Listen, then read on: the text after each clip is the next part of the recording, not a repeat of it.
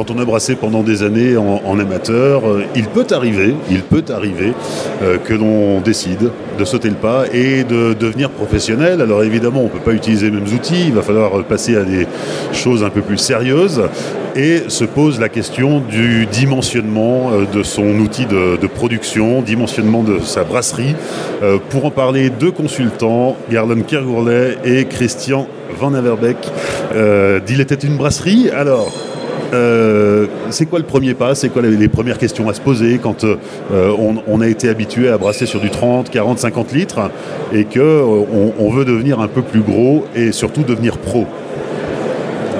Bah, D'abord, combien de bières on veut faire? Parce que souvent, quand on est brasseur amateur, on va vouloir sortir directement une gamme de 5-6 bières. Et ce qu'on conseille souvent à nos clients, c'est d'abord de, de, faire une bière, de la faire bien, et ensuite de voir euh, de limiter le nombre, parce que plus on va augmenter le nombre de bières différentes, plus il va falloir réduire la taille de la brasserie. Parce tu ne peux pas euh, commencer, euh, imaginons qu'on va partir sur une 10 ou 20 hectos, sortir 6 bières différentes, ça veut dire avoir le nombre de fermenteurs qui, va avec et augmenter les, les prix. Donc c'est la première, la première phase. Après, il y a la question quand on choisit de devenir brasseur pro, euh, il y a deux cas de figure qui peuvent se présenter. Soit on garde son travail et c'est une activité complémentaire, soit on passe à temps plein. Euh, donc la question du dimensionnement, elle est aussi sur cet aspect-là. Euh, est-ce qu'on veut gagner sa vie, se rémunérer, ou, est-ce que c'est juste brasser une fois par semaine et puis juste être à l'équilibre en fait? C'est deux choses différentes.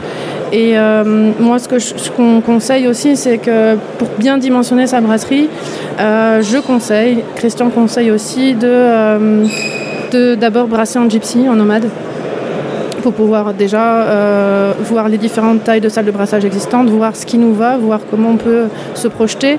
Et ça permet aussi de déjà démarrer un peu le marketing et la commercialisation. Et donc de savoir quel est le potentiel sur le marché.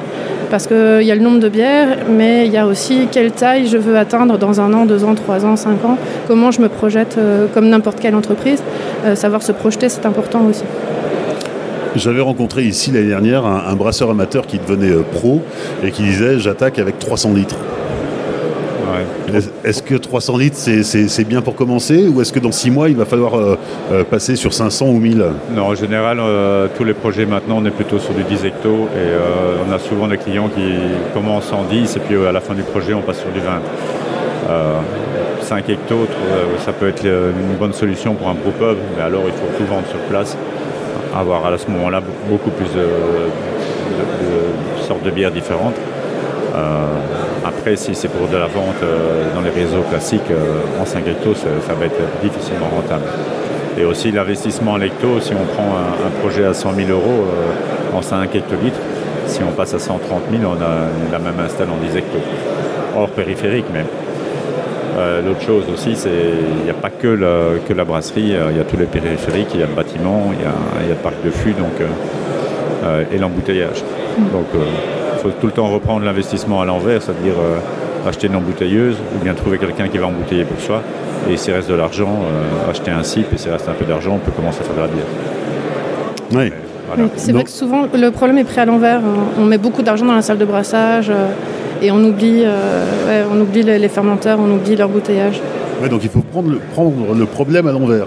Oui, parce que si tu peux faire la meilleure bière du monde, si l'embouteilleuse ou, la mise en fût est, ratée, euh, on a une bière oxydée et euh, c'est pas vendable. Ou, le délai de.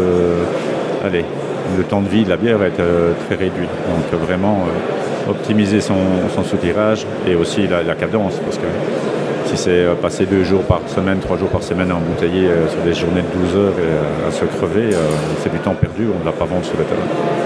Donc s'il y a moyen de phaser les investissements et de se dire ok pendant deux ans je produis en vrac, je vais soutirer chez mes collègues et quand j'ai de la trésorerie je, passe. Mais il faut vaut mieux faire la moitié des choses bien que de faire tout à moitié. Donc première question à se poser c'est comment je vais embouteiller? Pour assurer la qualité de ma bière pour pas la détruire, parce que l'embouteillage ne fait qu'une chose, c'est détruire. On est à 100% de qualité euh, en vrac et au final, ben, on, va, diminuer. L'objectif, c'est de, diminuer le moins possible et d'avoir encore quelque chose qui est buvable derrière. Et ensuite, on, rembobine pour remonter sur ma cuve d'empattage en fait. Vraiment les investissements commencent au niveau de, l'échangeur à plaque. Si on a un mauvais échangeur à plaque, si on n'a pas des, bons flexibles, si on a des, cuves de fermentation qui ne sont pas correctes, on ne va pas faire de bons produits. Avoir une salle de brassage qui est en poule à loose, il y a moyen de sortir du, un correct et après avoir derrière le matériel qui est au top. Et puis il y a aussi le dimensionnement du bâtiment. Hein. Euh, on a l'impression, quand on a brassé dans son garage à côté des vélos, etc., que euh, dès qu'on a un local euh, un peu plus grand, ça y est, c'est Noël, mais ça, devient vite trop petit. On est vite à l'étroit. On a l'exemple aussi d'une brasserie qu'on a accompagnée qui a bien mûri son projet d'agrandissement, parce que là on parle de dimensionnement au démarrage, mais nous on fait beaucoup de dimensionnement pour des agrandissements, des brasseries qui, partent de 5, 10 hectos et qui passent à 20 justement. Et on a eu une brasserie comme ça, en fait, elle a mûri le projet pendant trois ans. Quand le bâtiment est sorti de terre, elles pensaient avoir vu très très grand. Et c'était déjà au bout de quelques mois trop petit. Et c'est frustrant parce qu'elles avaient beau avoir anticipé et surdimensionné un petit peu, c'était toujours trop petit. Donc ça, c'est peut-être en train de changer aujourd'hui, je ne sais pas trop, mais c'est vrai qu'on dimensionne euh, pas toujours. Euh, voilà, on, a beau prendre toutes les précautions, euh, c'est jamais à la bonne taille en fait. Mais il y a un autre aspect qui pour moi est un mot-clé important, c'est l'ergonomie. dans le dimensionnement, pensez aussi au dimensionnement humain. Euh, c'est-à-dire, euh, on va vite avoir besoin de recruter un premier euh, stagiaire, une première salariée, etc. Et c'est vrai qu'on sous-estime ça aussi que bah, devenir brasseur ou brasseuse, c'est aussi engager du personnel et que moi je pense beaucoup à l'ergonomie de travail parce que quand on est tout seul dans son garage et qu'on brasse 20 litres c'est pas très grave si on se casse le dos enfin c'est pour 20 litres et c'est pour en amateur mais dès qu'on est professionnel pour soi et pour les autres c'est important de, de créer une brasserie confortable. Euh, maintenant, on appelle ça, euh, on, a des, un brasseur qui nous a parlé de brasserie de feignant, mais juste dédrécher à la main, c'est pas forcément donner un meilleur goût à la bière.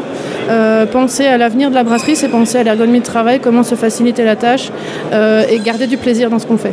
la pénibilité, on peut, on peut l'éviter, on peut la contourner. et puis éviter l'épuisement parce qu'au bout de 5-6 ans à, brasser comme un, comme un bourrin et être très motivé, courageux et tout, et à un moment où le corps ne suit plus, et les gens, euh, les gens s'essoufflent. Donc euh, le temps qu'ils peuvent gagner en, salle de brassage, en conditionnement, c'est du, temps pour eux et c'est du temps aussi pour, euh, pour la vente de la brasserie. Un projet, c'est toujours aussi, il faut dimensionner pas que la, production, et la partie commerciale et la partie qualité. Donc c'est toujours un triptyque.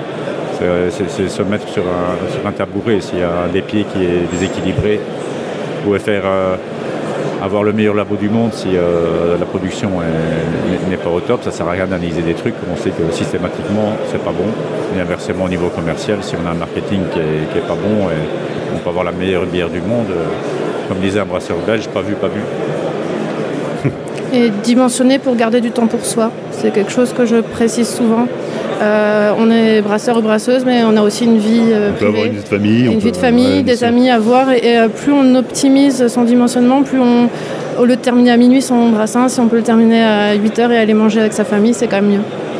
Euh, j'entends de plus en plus des, brasseurs qui euh, déménagent parce qu'ils ont atteint une taille euh, critique et puis ça devient un peu étroit. alors peut-être qu'il y avait un problème de dimensionnement au départ, mais peut-être pas. C'est que la brasserie a aussi grossi et qu'au bout d'un moment, on peut plus pousser les murs. Et dans leur réflexion, maintenant, ils intègrent de plus en plus la taproom. Où est-ce qu'on va mettre la taproom C'est relativement nouveau. Hein. certaines brasseries ont déjà leur taproom, ils ont déjà pensé en, en, construisant leur projet. mais pour d'autres, le déménagement est l'occasion de, s'agrandir et de s'agrandir vraiment avec une offre complémentaire. Bah, c'est une offre qui est très, très intéressante parce qu'on vend en direct à un prix de vente qui, est, euh, qui se passe des distributeurs, qu'on peut aussi avoir du vrac, donc euh, on va éviter la bouteille, on va éviter le fût, on va éviter, la capsule. Donc c'est clair que ceux qui peuvent vendre en taproom, on a croisé un, un brasseur là, qui fait 400 hectos dans, dans cette taproom, euh, c'est très rentable pour la brasserie. Et ça permet de tester différentes recettes aussi, ça fait du recherche et développement facile c'est-à-dire qu'on peut faire des brassins tests et les tester en direct, en vrac auprès de ses, clients et à la limite faire passer une éphémère en gamme permanente suite à ces tests. Mais c'est le modèle nord-américain, euh, États-Unis, Québec, euh, qui se répand chez nous et ça fait des années qu'on en parle. Et je pense que ça, remet aussi de la vie dans les, dans les villages et dans les, dans les régions. C'est plutôt une bonne chose. Il y a aussi une Madeleine de Proust par rapport à la taproom. Ça veut dire que le client qui va boire une bière dans la taproom va avoir un impact psychologique qui est beaucoup plus important. C'est comme si on va boire une Norval. Euh, à, la l'abbaye. Euh, ça, évidemment, euh, c'est la meilleure du monde. C'est le coup du rosé, mais les, gens qui vont boire la bière la brasserie, c'est gagnant. Et puis ça va permettre de découvrir les installations de matériel, euh, de, parler avec le brasseur de son travail, euh, ce qu'on ne peut pas faire quand on achète en supermarché. Euh, quand on, quand on s'installe, quand on démarre, quand on veut lancer sa brasserie, forcément on a des budgets qui ne sont pas extensibles et, illimités. le choix du matériel, c'est aussi votre, votre job de consultant, de d'aiguiller les, décisions des, des, brasseurs qui, veulent investir Il bah, faut déjà voir est le, quelle, est la taille du, du, cadeau, hein, quel va être le budget. Que... C'est clair qu'on a des, des, projets où ils sont euh, deux fois, trois fois plus élevés que, d'autres pour euh, la même taille de brasserie, parce que les gens veulent démarrer plus rapidement. Euh, on essaye de s'adapter à chaque fois et sur l'enveloppe budgétaire et vers où veut aller le, brasseur. en gardant tout le temps en vue que vaut mieux faire une partie que de faire tout d'une fois et faire les choses bien. Quand on se lance comme, euh, comme brasseur pro, un hecto, c'est ça le, ah la, dimension mini? Non, en pro, euh, moi j'ai plutôt envie de dire le, mini c'est plutôt 5 hectolitres. 5, hectos avec de la vente euh, en ta promo. Ouais. Un hecto, il faut toujours aussi calculer en prix de revient à l'hectolitre. Hein. C'est une finalité économique. Si, s'il faut 8 heures pour faire 10 hectos, il faut 8 heures pour en faire 100 aussi. Donc, euh, Il faut que ce soit rentable et qu'on puisse se rémunérer. C'est toujours la question de la rémunération. Euh, je vois beaucoup de brasseries qui disent que c'est compliqué de se payer, donc du coup c'est compliqué d'embaucher. Il euh, faut avoir un bon dimensionnement aussi pour pouvoir en vivre, donc ça doit être dans le budget prévisionnel de, mettre de suite la partie revenu, salaire dans son prévisionnel sur 3 ans ou 5 ans, parce que c'est une partie importante. Sans, salaire, sans revenu, on ne peut pas continuer. Et souvent, les, ceux qui veulent passer le pas, ils, font de la bonne bière, euh, ils la font goûter à leurs copains. Tout le monde leur dit Mais ta bière, elle est géniale, il faut toute ta brasserie. Sauf une fois qu'il a ouvert sa brasserie, qu'il a ramené les mêmes bières à ses copains, il va dire bah, Écoute, là, maintenant, c'est 6 euros la bouteille ou 10 euros la bouteille. Il faut tant que c'est gratuit, c'est très très bon.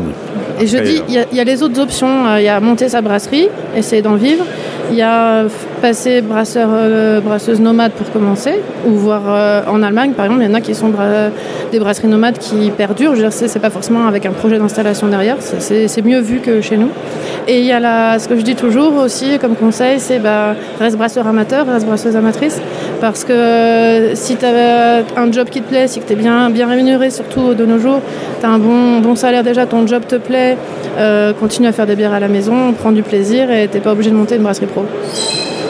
Merci Garonne Kergourlet, Christian Van Averbeck, consultant, tous les deux, il était une brasserie. Merci. Merci.